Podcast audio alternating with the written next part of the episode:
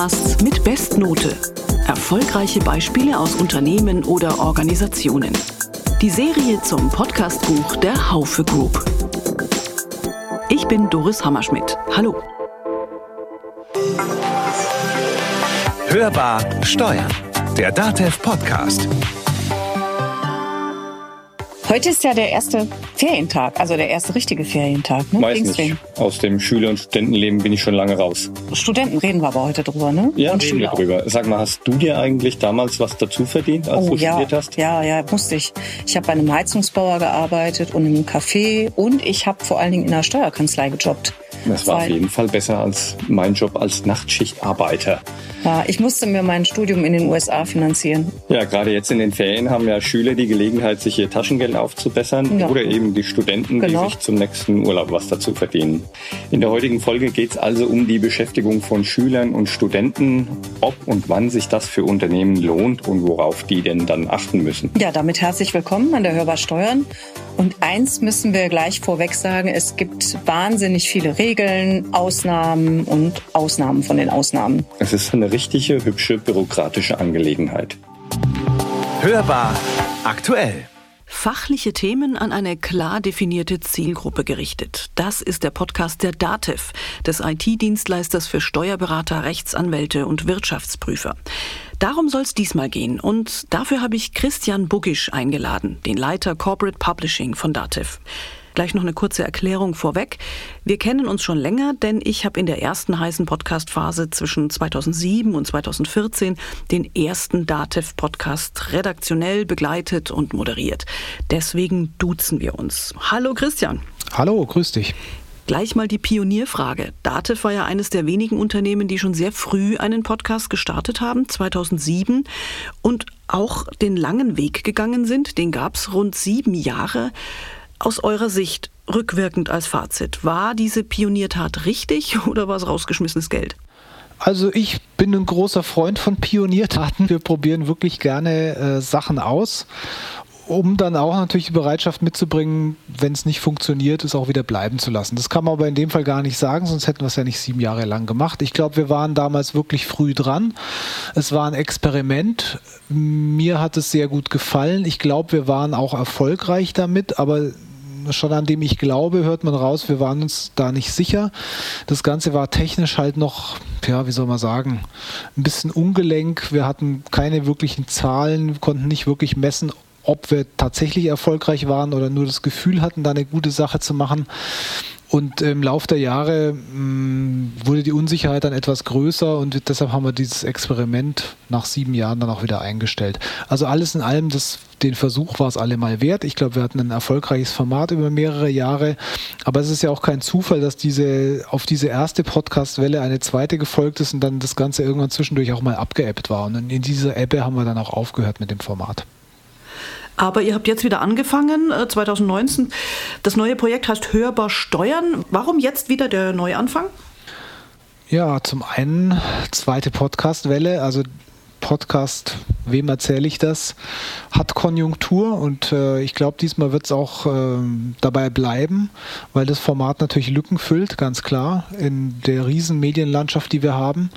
Es hat nochmal eine große Professionalisierung stattgefunden. Es ist auch jetzt wirklich in der Breite angekommen durch neue Anbieter wie Spotify und entsprechende Formate, die du da findest.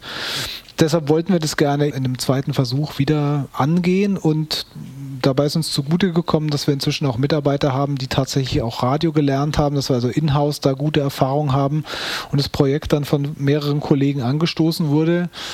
Und wir gesagt haben, okay, probieren wir es nochmal. Das würde mich jetzt wieder interessieren. Wie ist da euer Setup? Du hast gesagt, eigene Kollegen. Also ihr macht es 100% in-house. Es gibt für jedes Gewerk, also sprechen, schneiden, gibt es jemanden, der das jetzt echt schon drauf hat. Beschreibt mal ein bisschen, wie da euer Setup ist. Tatsächlich ist so, ähm, das kümmern sich zwei Kollegen drum. Einer, der damals schon dabei war, bei dem ersten Datev-Podcast und dann eben die Kollegin, die vom Radio zu uns gekommen ist als Redakteurin oder Themenverantwortliche und sich jetzt eben auch um diesen Podcast kümmert, die entsprechendes Know-how hat.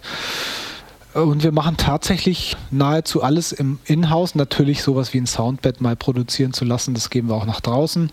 Was wir gelegentlich nutzen, ist ein Studio in Nürnberg, wo wir uns einmieten, weil wir diese Räumlichkeiten noch nicht bei uns vor Ort haben. Wobei das halt auch nur eine Frage der Zeit ist. Und wenn sich das Ganze verstetigt, können wir das auch noch bei uns einrichten. Aber ansonsten machen wir tatsächlich alles selbst und äh, ich glaube, das funktioniert sehr gut. Jetzt muss man vielleicht den Hörern kurz erklären, also DATEV ist eine Genossenschaft, äh, eine IG für eben Steuerberater, Wirtschaftsprüfer und Rechtsanwälte.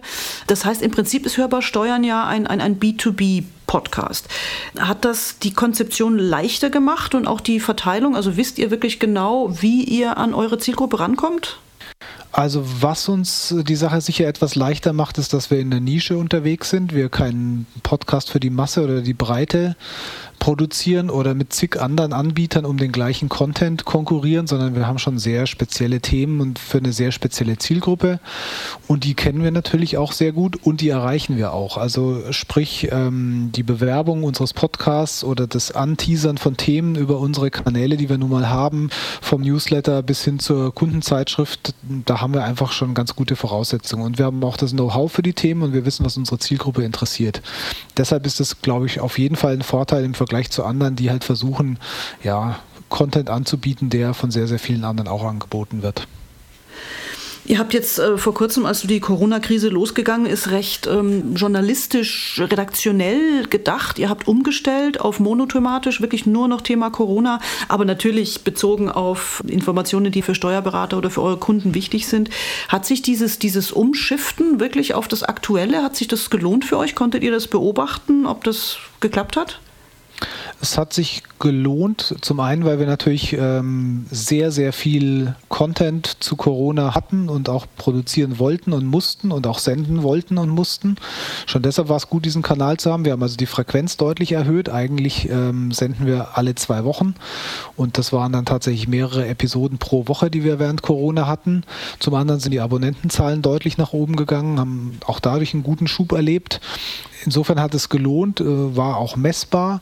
Und letztlich ist es doch auch genau das, was wir brauchen. Wir brauchen einen Kanal, den wir zu normalen Zeiten ganz normal bespielen, aber wo wir auch die Flexibilität haben, einfach in die eine oder andere Richtung zu skalieren. Es kann gut sein, dass das wieder passiert. Nach Corona kommt das Thema Konjunkturpaket, was für unsere Zielgruppe extrem relevant ist. Kann gut sein, dass wir da, aber eben auch in anderen Kanälen auch, da machen wir es ganz genauso in unserem Content Hub oder in den Newslettern, dass wir dann einfach Tempo aufnehmen oder auch wieder rausnehmen. Aber ist der Hörbar Steuern im Moment jetzt erstmal das einzige Audioprojekt oder plant ihr vielleicht mal, ja, weiß ich nicht, einen internen Podcast für die Mitarbeiter? Ist irgendwas schon, schon im Kopf? Der ist nicht nur im Kopf, der ist schon gesendet tatsächlich, auch während Corona, also äh, auch sozusagen eine brandaktuelle Entwicklung, haben wir unseren Hörfink auf die Reise gebracht. Ähm, der Name kommt daher, dass wir eine Mitarbeiterzeitschrift haben, die heißt Grünfink und dann haben wir eben den Hörfink als Podcast für intern erfunden der hat natürlich davon profitiert, dass wir einen externen Podcast hatten, dass wir Infrastruktur hatten, dass wir Know-how aufgebaut haben. Den Plan zu dem hatten wir auch schon länger. Und während Corona haben wir dann beschlossen, einfach mal die vielen Vorüberlegungen äh, einfach abzukürzen und auch, den zu machen. Und ähm, das sind jetzt drei oder vier Ausgaben erschienen. Ja, aber da muss ich jetzt natürlich noch ein bisschen nachhaken. Das ist ja hochinteressant. Was ist da inhaltlich eure, eure Stoßrichtung? Was für Themen macht ihr da? Wie ist der aufgebaut? Also es ist interne Kommunikation, ähm, geht also an alle 8000 Mitarbeiter auf verschiedenen äh, Wegen und Kanälen. Inhaltlich ähm, wurde er zuerst mal dadurch getriggert, dass wir während Corona ein neues Dialogformat aufgesetzt haben, nennt sich Dativ Dialog, ein internes Format, im Prinzip so eine Art Videokonferenz, wo ein Vorstand und ein Experte zu einem bestimmten Thema Rede und Antwort stehen. Und äh, im, in den ersten Formaten waren so ungefähr 300 Mitarbeiter als Zuhörer. Thema war zunächst mal Corona und jetzt erweitern wir das Themenspektrum ein bisschen, lassen aber das Setting ungefähr gleich. Und da haben wir damals gesagt, ähm, 300 Mitarbeiter schön und gut, aber dann bleiben immer noch 7700 übrig, für die das auch interessant ist und wollten es dann eben Audio aufbereiten für die restlichen Mitarbeiter und haben damit quasi dann den Hörfink Ausgabe 1 erfunden. Und wir setzen es jetzt fort, indem wir weitere dieser hm, Dialogformate auch dann in Podcastform verlängern und arbeiten daran, wie wir zusätzlich dazu weitere Episoden produzieren, wobei das noch ein bisschen in Arbeit ist. Jetzt nur mal schnell die technische Frage. Das äh, läuft übers Intranet oder auch über eine Mitarbeiter-App?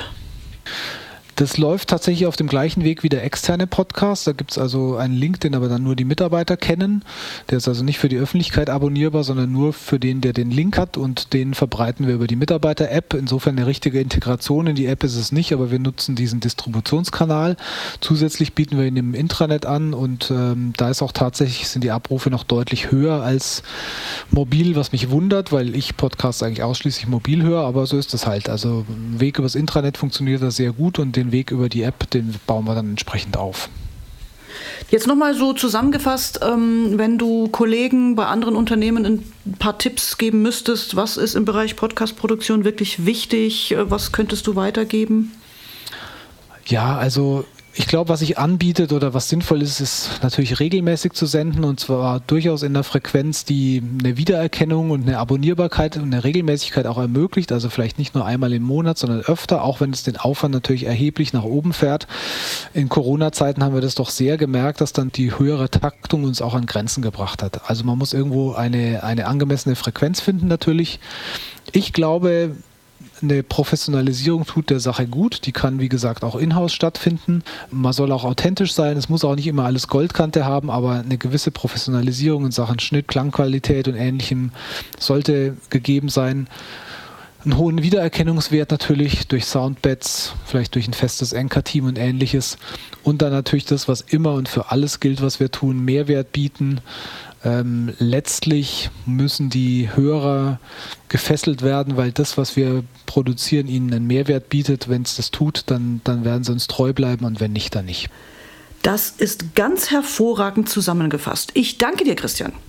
Sehr gerne. Produzieren Sie doch auch einen Podcast mit Bestnote.